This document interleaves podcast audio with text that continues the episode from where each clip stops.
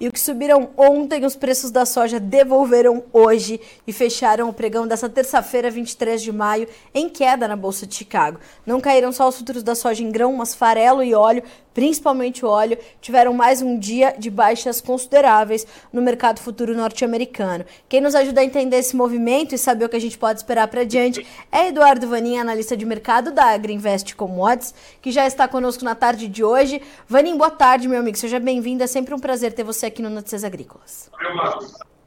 Boa tarde, Carla. Boa tarde a todos. É, eu já vou começar pedindo desculpa, porque eu vou tossir várias vezes. Fique à vontade, você está em casa. Esta apresentadora também está um pouco tossente. E a gente juntos vai tossindo e vai explicando. Eduardo Vanin, tinha espaço para toda essa baixa de hoje? Tem, tem novidade que motiva essa situação ou só devolvemos o que subimos ontem? É, tem um fator que é o, é plantio americano, é, muito rápido aí para soja e para o milho. É, tinha uma dúvida, uma esperança talvez, norte dos Estados Unidos, Dakota do Norte, Missouri, que estavam bem atrasados até semana passada, é, de continuar atrasado, mas acelerou bastante.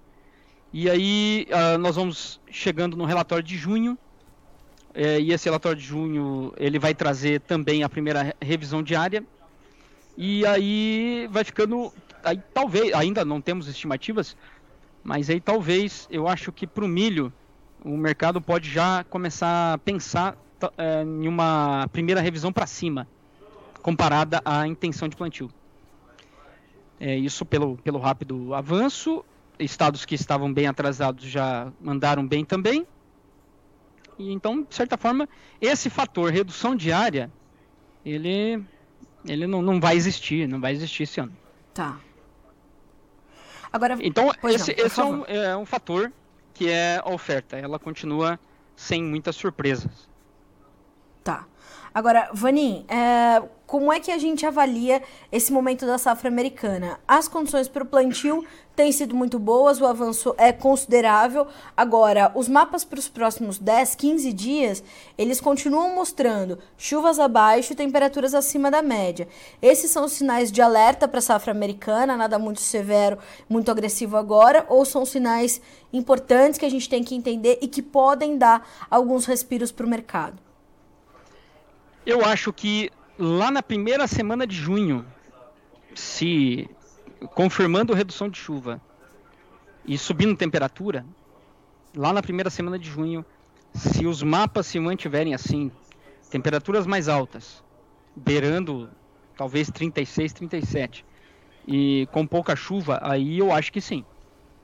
Por enquanto eu acho que ainda, ainda a coisa não, não, não mostrou um efeito muito uh, um efeito ruim.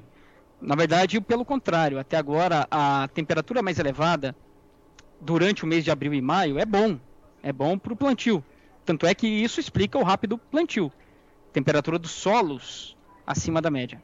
Aí o produtor já plantou antes.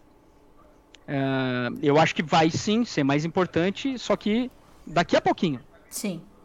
Vanin, ao lado das questões da safra americana, porque muito ainda tem a se definir, é, tem esse, esse uso de junho que vai trazer a revisão diária. É, na verdade, antes de entender o que no paralelo também tem que ser acompanhado, eu queria entender de ti qual a importância da gente olhar para a produtividade agora. Já é hora de olhar ou também temos que esperar esse um pouquinho mais para entender a produtividade versus preços e dinâmica de comercialização do produtor americano? É, a questão da produtividade ela vai ficar um pouquinho mais para frente, pensando em milho, por exemplo, é o dia 4 de julho, é a data que divide essa divide o mercado esse momento. E aí a partir do dia 4 de julho já vai é, em regiões nós já vamos ter pendoamento. Aí a partir desse ponto o mercado realmente aí passa a ficar muito mais atento em três tá. coisas. Primeiro, temperatura média comparado ao histórico, temperaturas noturnas quanto mais elevada, pior. E, e chuva acumulada. Aí, a partir dali, a, aí o, realmente o mercado climático, falando já da fase produtividade, aí começa a ser mais importante. Tá. Vanin, uh, no paralelo da safra americana, quais outros fatores o mercado monitora para ter essas, essas tão intensas oscilações que a gente tem visto nesses dois primeiros pregões da semana? É só a safra nos Estados Unidos e essas preocupações com o clima ou tem mais fatores é, movimentando muito forte para cima e para baixo os preços, não só da soja em grão, mas também dos derivados? Aí nós vamos para a demanda. E realmente, é, é, independente do, do, do, do, clima americano, eu, eu, vou excluir aqui tá, um, algo extraordinário uhum. que pode acontecer, Sim. por causa que o El Ninho está aí ganhando força os modelos já projetam 2 graus acima da temperatura das águas no Pacífico, acima do normal, lá para outubro.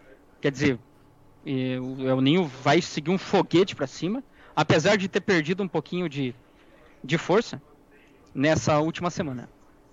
É, então, eu vou deixar isso aqui um pouco de lado. Agora, vamos à questão demanda e competitividade. A demanda está aí, tá? É o que eu sempre falo. O que determina o mercado, o que vem primeiro, é a oferta e demanda ou é a questão de competitividade? O que primeiro vem é competitividade. E isso é definido segundo os bases, os prêmios. Então, hoje, a, o milho americano, falando de milho, ele não é competitivo nem no spot e muito menos no futuro. Portanto, independente de uma quebra, vamos supor que quebre 15 milhões de toneladas comparado ao número do USDA que nós tivemos em maio. Ainda assim, vamos ter uma grande safra. E, e o milho americano ele só é competitivo em duas ocasiões. Primeiro, quando todo mundo fica caro. Verdade. Aí, quer dizer, aí você acaba. Todo mundo quebrou o carro, você ganha a corrida. É isso. O, e o segundo ponto é quando a demanda é muito grande e inesperada. Exemplo 2021 quando a China sai de 7 milhões e meio de importação de milho para 30. Aí foi um estouro. E ainda, naquela época, tinha aquela questão da obrigação, obrigação não, obrigação moral, uhum. é, da questão do, do acordo entre China e Estados Unidos. Sim. Questão comercial. Então, realmente, aí surpreendeu. Agora, não tendo isso, o milho americano ele não, ele não é competitivo. E, e ponto. E, e vai acabar sobrando mais milho nos Estados Unidos.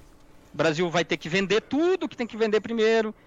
A Ucrânia já não é mais um ponto altista, ela é baixista, porque tudo que está lá está à venda hoje. Nunca se sabe como é que vai ser no mês que vem ou daqui dois meses. Uh, uma Argentina ainda tem um tanto de milho, apesar da quebra, para vender. Então, nós vamos assim. O milho tem que ser realmente uma quebra muito grande, porque senão ela é compensada pela falta de competitividade do milho americano. Segundo ponto, falando de soja. Hoje a soja brasileira já é mais cara do que a americana. Isso eu tenho falado seguidamente. Em algum momento a gente vai ter, já tem saído negócios. Semana passada, cinco barcos para a safra nova americana. Aí hoje o embarque agosto brasileiro, comparado a outubro nos Estados Unidos, já é mais caro. Isso dá a seguinte isso passa a seguinte informação para o chinês: olha, compre o menos possível de soja brasileira para agosto, setembro e espere a soja americana, que ela já, já é mais barata. Aí os Estados Unidos vai começar a vender mais a safra deles, safra nova.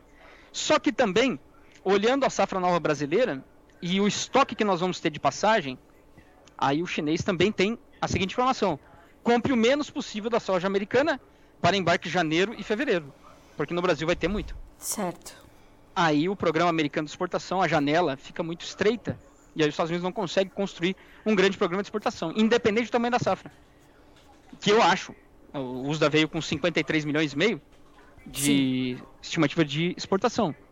É, eu acho que é grande. Os Estados Unidos não vai ser é, barato o, o, o, tempo suficiente para vender tudo isso aí. Tá. Uh, hoje, Vanin, como é que está essa competitividade dos Estados Unidos com uh, o Brasil em termos de soja? E, na verdade, para a gente entender o spot e o futuro, é, e queria entender se há uma diferença grande e como está interferindo nos preços em Chicago e nos preços aqui no Brasil. Bom, spot não tem boca, né? aliás, os Estados Unidos não tem oferta, é, tem, tem, até oferta lá no, no FOB para julho e agosto, mas é muito caro. É, então o Brasil, junho, julho, vai continuar vendendo agosto, vai continuar vendendo. Só que setembro, eu, eu imagino que o Brasil vai vender muito pouco. A não ser que o prêmio aqui comece a cair. É, mas eu também não vejo isso porque o produtor não quer vender.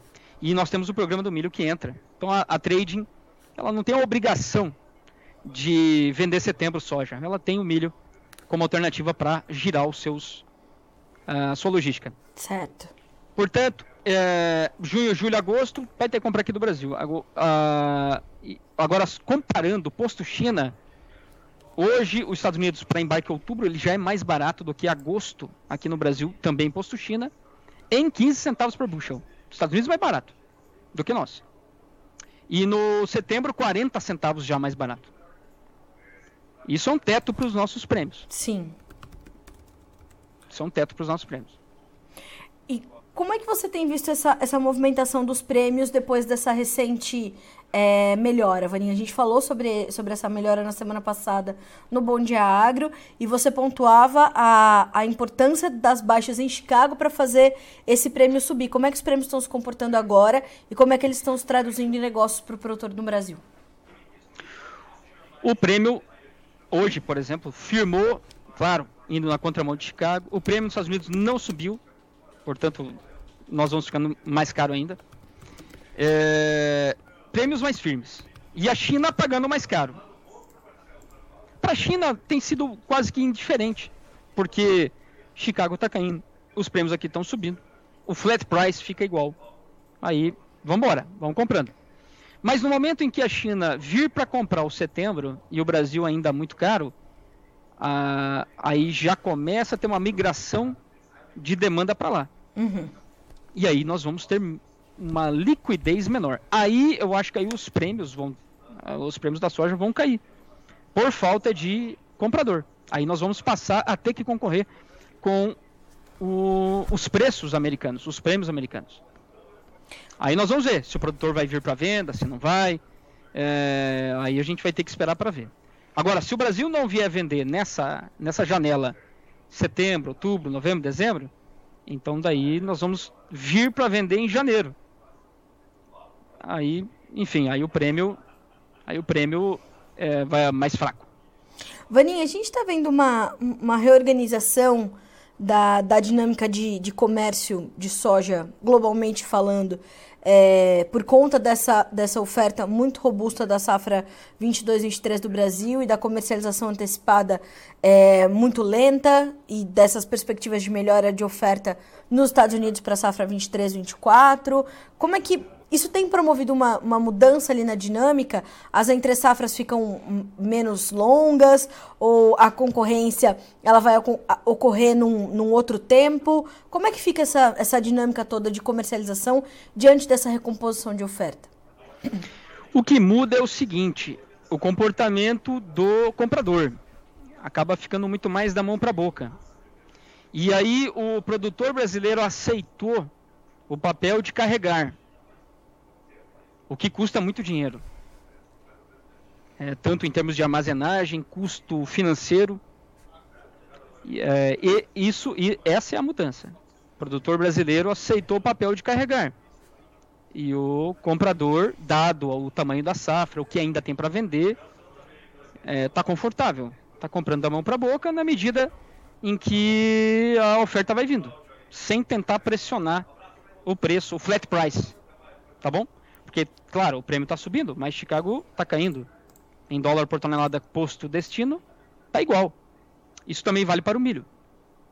O, o, o, o comprador está esperando e o, e o produtor assumiu o papel de carregar. Vani, quanto a gente ainda tem da nossa safra 22, 23 para comercializar no Brasil? Por volta de 70 milhões. 70, tá. 72 milhões de soja. Certo. E, com, e quando é que a gente vai, é, ou melhor dizendo, da safra 23-24, a gente também continua caminhando muito lentamente ou com relações de troca mais favoráveis, como a gente observou uh, até pelo menos a última semana, a gente tem um avanço um pouquinho mais intenso da, da nossa comercialização é, da nossa safra nova?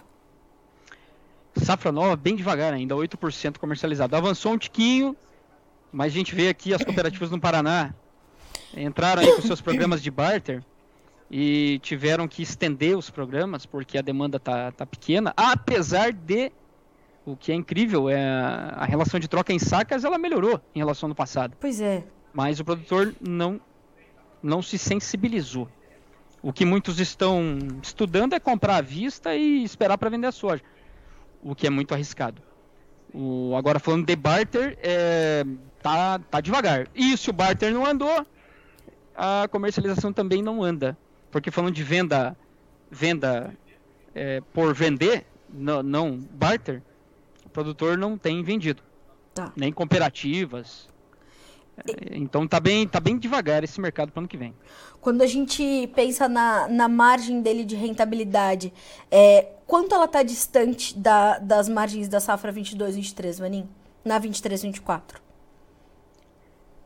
É, no momento atual, nós temos uma rentabilidade de 30% mais ou menos, 25% para a safra agora, e está mais, mais ou menos igual para a safra que vem. Safra que vem, você consegue fazer uma lavoura a 5.100.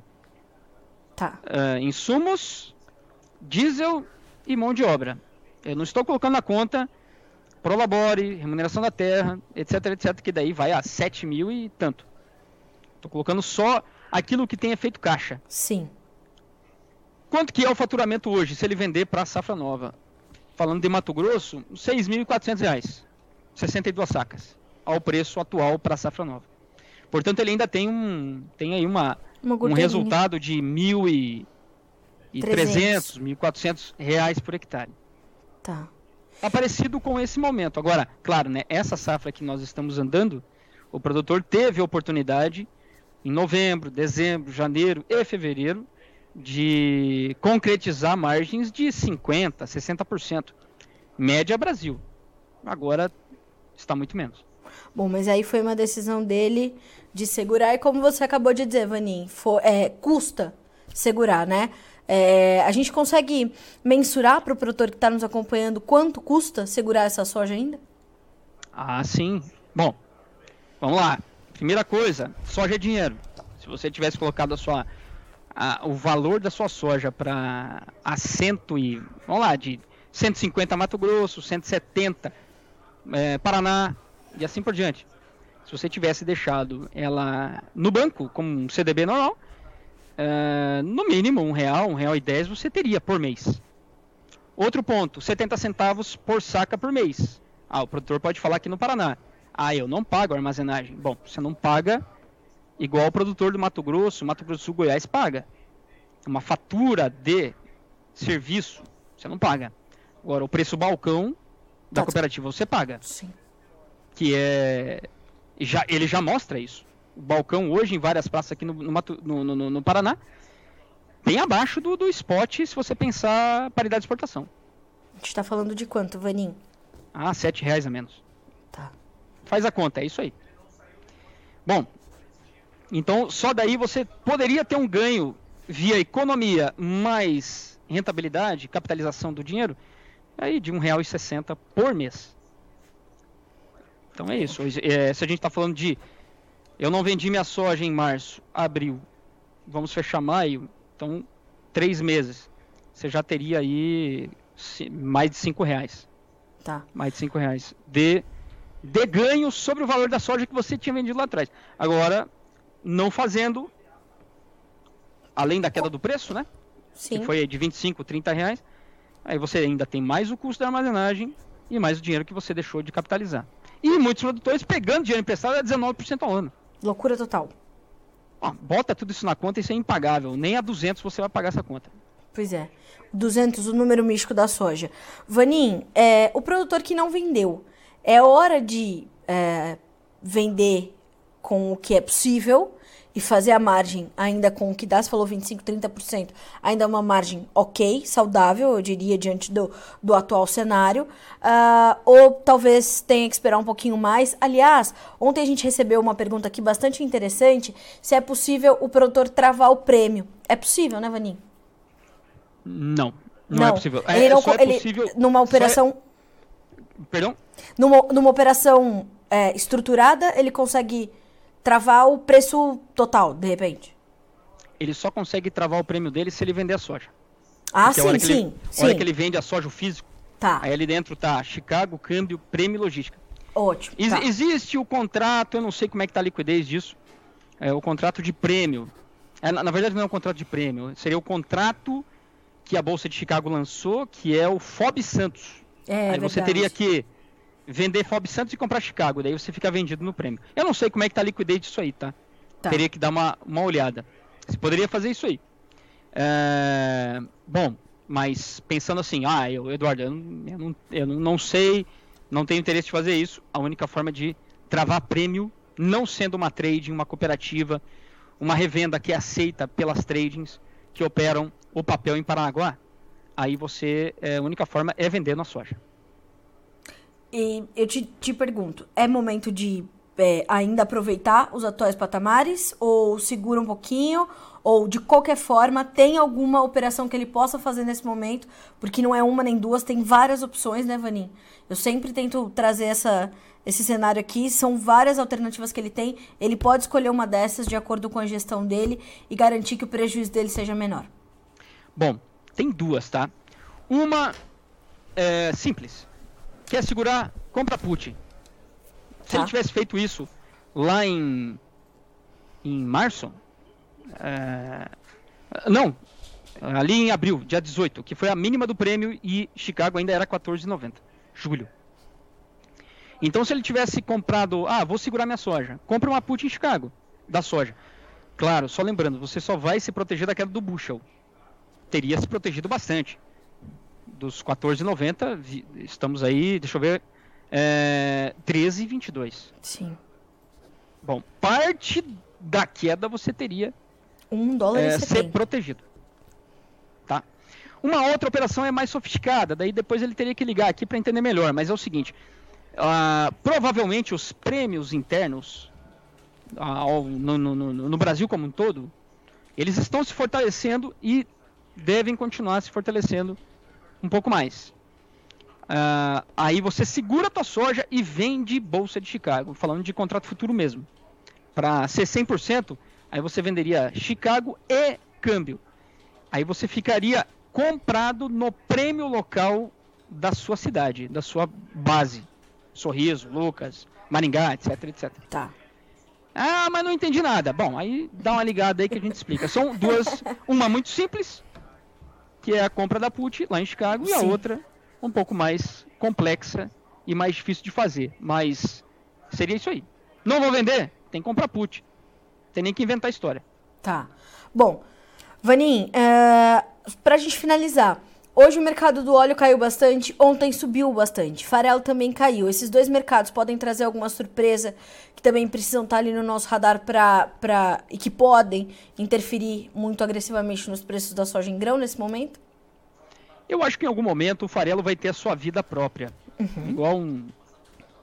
É, é, com que idade que você foi embora de casa? 17. Hã? 17. Então tá. A Carla, adolescente, vida própria, emancipada. Esse é o farelo. Emancipada, emancipada. Não, imagina. Tá, é... Então é assim, hoje o farelo tá grudado com a soja. Soja veio caindo, farelo veio, Sim. trigo e tal. Então acompanha a coisa toda. Isso, tanto, isso Chicago. E o prêmio não compensou nada. Mas, no momento em que as indústrias na Argentina pararem, e eu acho que isso vai acontecer, uh, isso não deve demorar muito. Pouca soja, qualidade ruim, soja importada ficou cara, margem está negativa, capacidade ociosa lá em cima. Daqui a pouco os operários lá vão começar a pedir aumento. Ixi, é uma Aí é uma greve ruim. atrás da outra. É, é, é, é, eleições, ninguém sabe. Provavelmente o câmbio vai subir mais ainda. Meu Deus e assim do vai. céu, é uma loucura. Então, as indústrias na Argentina vão ter que parar. Aí eu acho que o farelo vai começar a ter uma vida própria. É, é, tanto o prêmio pode começar a se valorizar, ou principalmente a Bolsa de Chicago. Eu não acho que isso é agora. Eu acho que isso é um pouco mais lá na frente, a partir de outubro. Aí o farelo, é, na minha opinião, pode ser o líder da alta de novo. Do complexo tá. da soja. Certo. Agora, o óleo, temos alguns cavalos aí correndo por fora, que é o ninho, produtividade menor das palmeiras lá no Malásia, Indonésia. Uh, temos uma China que precisa comprar óleo. Temos uma Índia que está no, no, no, seu sétimo mês reduzindo a importação de óleo. Em algum momento vai ter que repor. O El Ninho para a Índia não é bom. Portanto, para a produção deles de, de, de, de soja e amendoim pode ser ruim é, isso aí para o óleo pode começar a fazer alguma diferença. Uhum. É, e falando dos Estados Unidos, é, eu vou, eu vou copiar aqui, papagaiar o CEO da ADM e o CEO também da Bung. Os dois, ou da Dreyfus, não lembro aqui, mas os dois falaram: olha, a gente espera que para o segundo semestre a demanda interna por óleo nos Estados Unidos vai ser maior, porque uh, devido às plantas que vão entrar em operação de diesel renovável, que precisam comprar o óleo. Aí o óleo, Estados Unidos ganha uma vida própria também, que pode ser Chicago para cima ou os bases locais americanos para cima, é, fazendo essa, essa, esse Sim. contrapeso em relação a Chicago. É que os fundos pegaram o óleo e detonaram com óleo.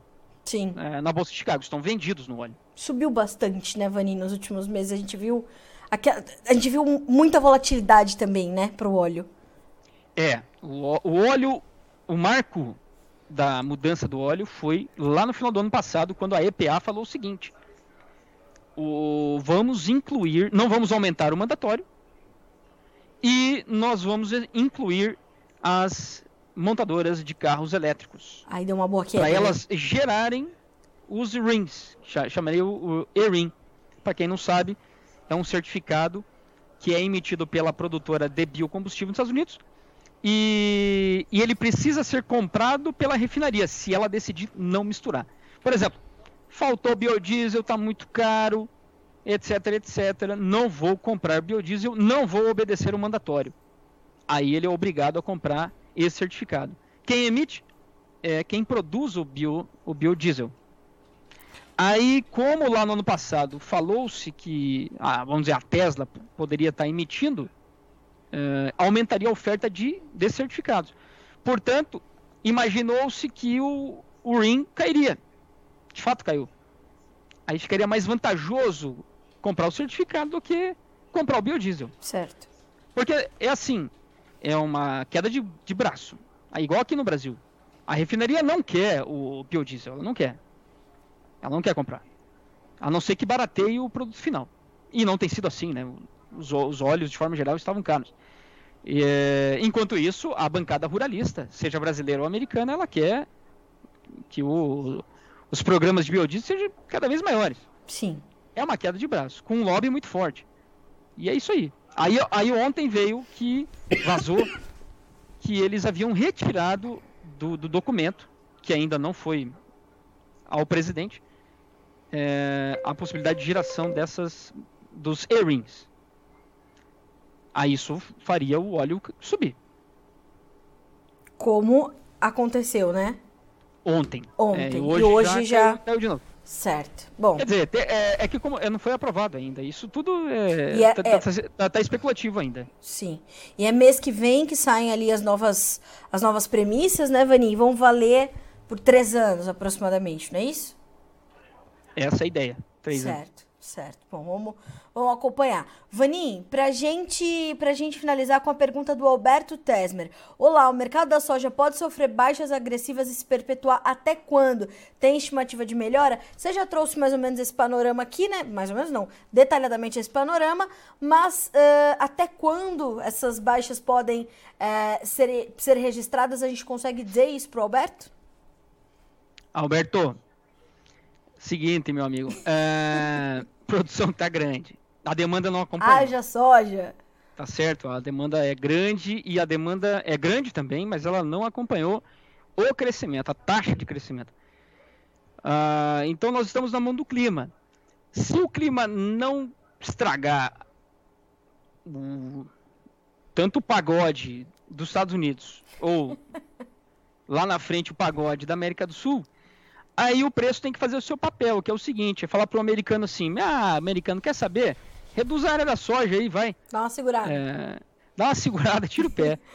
E aí ele, ele faria isso, aí de repente é, plantaria mais milho. E aí para o brasileiro também, ô brasileiro, reduz aí, tá produzindo demais milho. Haja e, de, e de fato, eu tenho ouvido bastante aí, é, conversado com várias cooperativas e produtores não vai haver, eles não pensam ainda em reduzir a área do milho safrinha do ano que vem.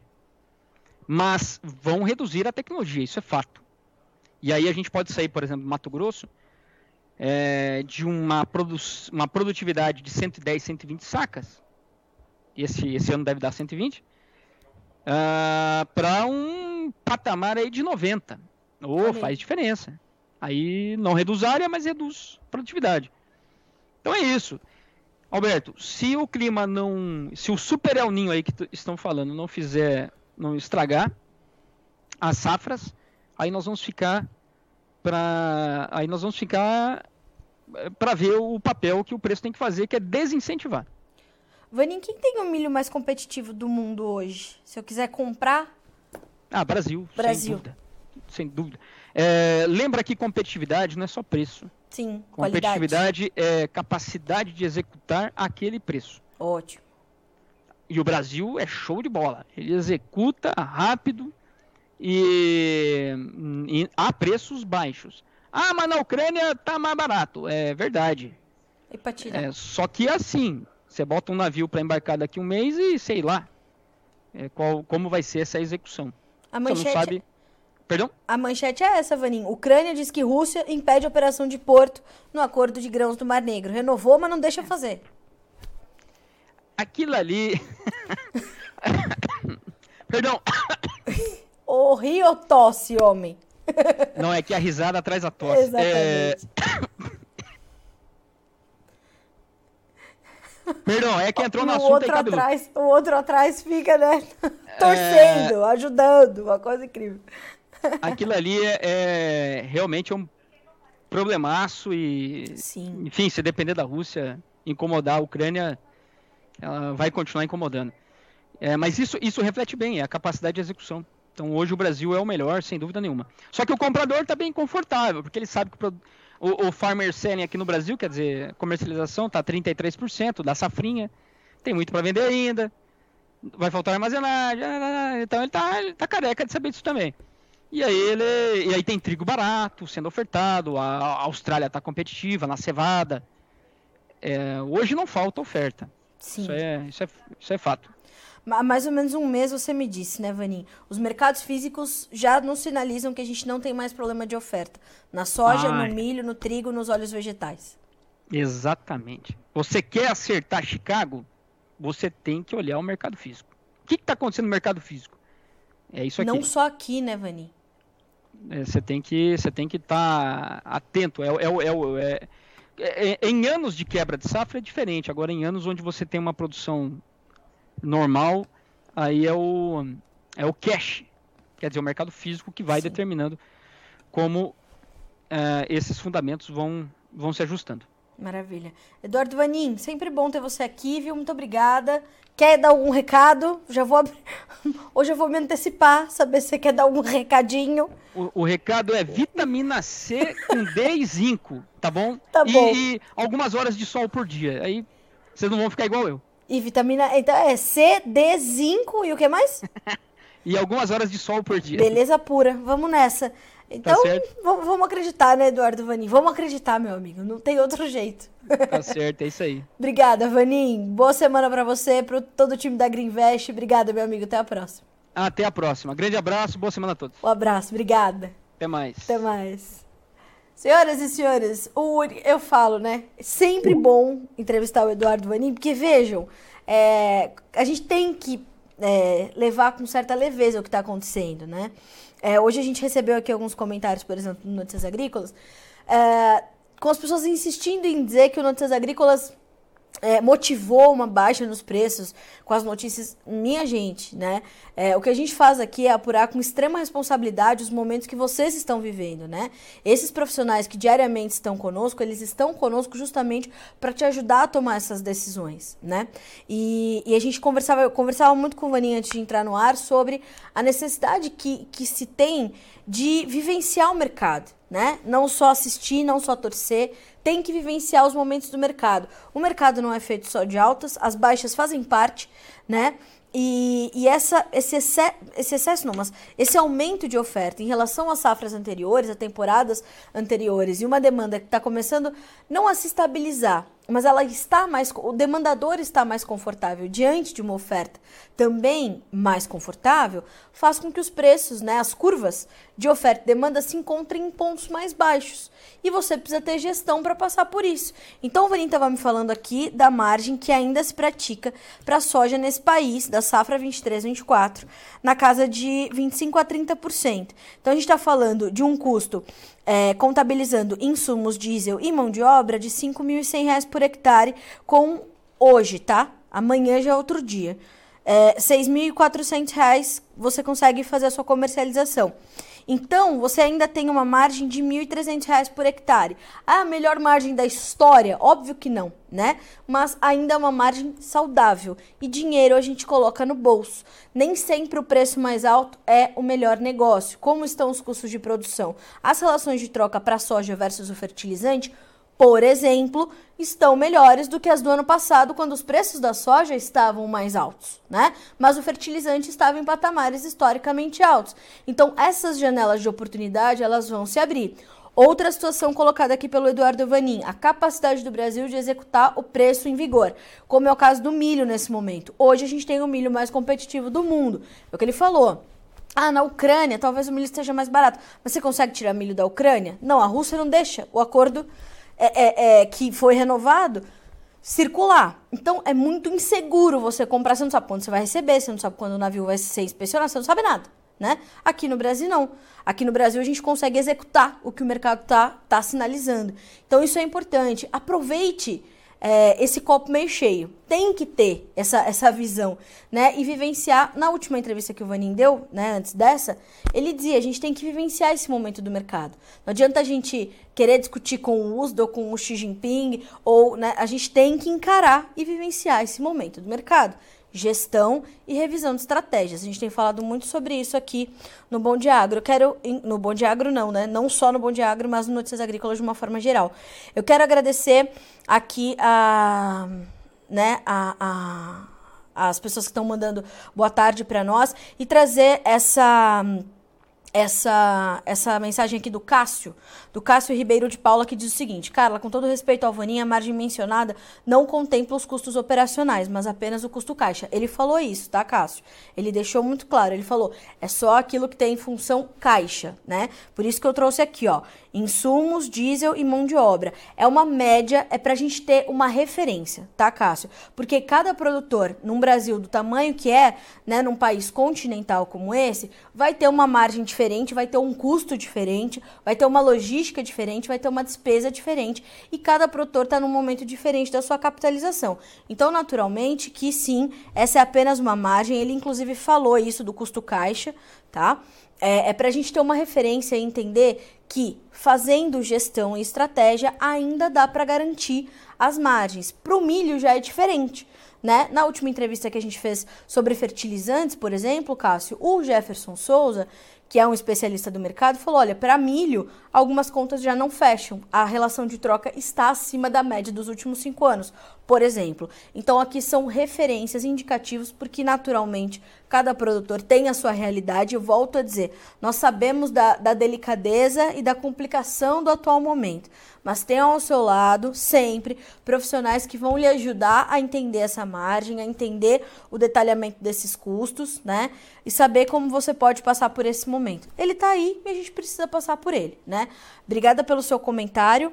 Uh, Cássio, muito bom a gente ter é, agora é, esse chat aqui do lado da nossa entrevista, né? Pra gente ir trazendo ali uma uma, um debate com o produtor, com quem vivencia as atividades de campo, para entender né, o que, que a gente está tá trazendo aqui. Então, obrigada mais uma vez pelos comentários, pelas perguntas para o Vanin. E a gente vai checar agora como ficaram os preços no fechamento do pregão dessa terça-feira na Bolsa de Chicago, começando com os números da soja. O julho tem 13 dólares e 22 centos por bushel, 18 pontos mais 75 de queda. O agosto, 12 dólares e 58, caindo 16 pontos mais 75.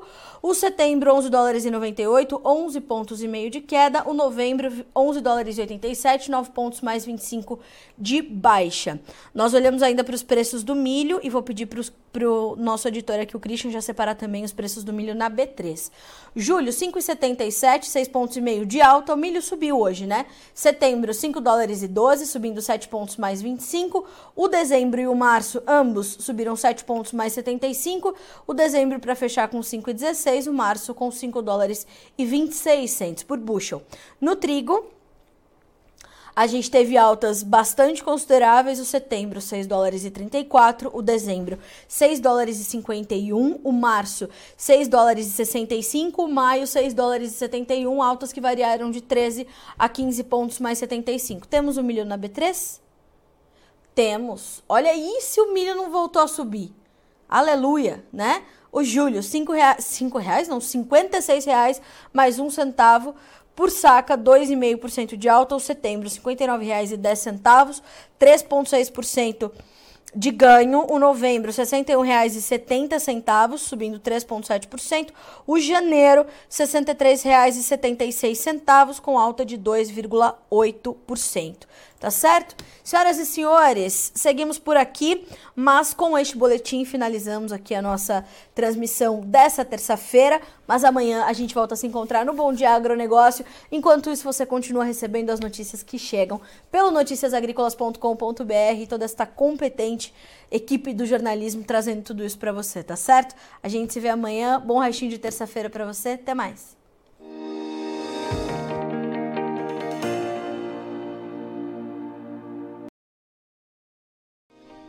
Se inscreva em nossas mídias sociais. No Facebook, Notícias Agrícolas. No Instagram, arroba Notícias Agrícolas. E em nosso Twitter, arroba Norteagri. E para não perder nenhum vídeo, não se esqueça de nos acompanhar no YouTube e na Twitch, Notícias Agrícolas Oficial.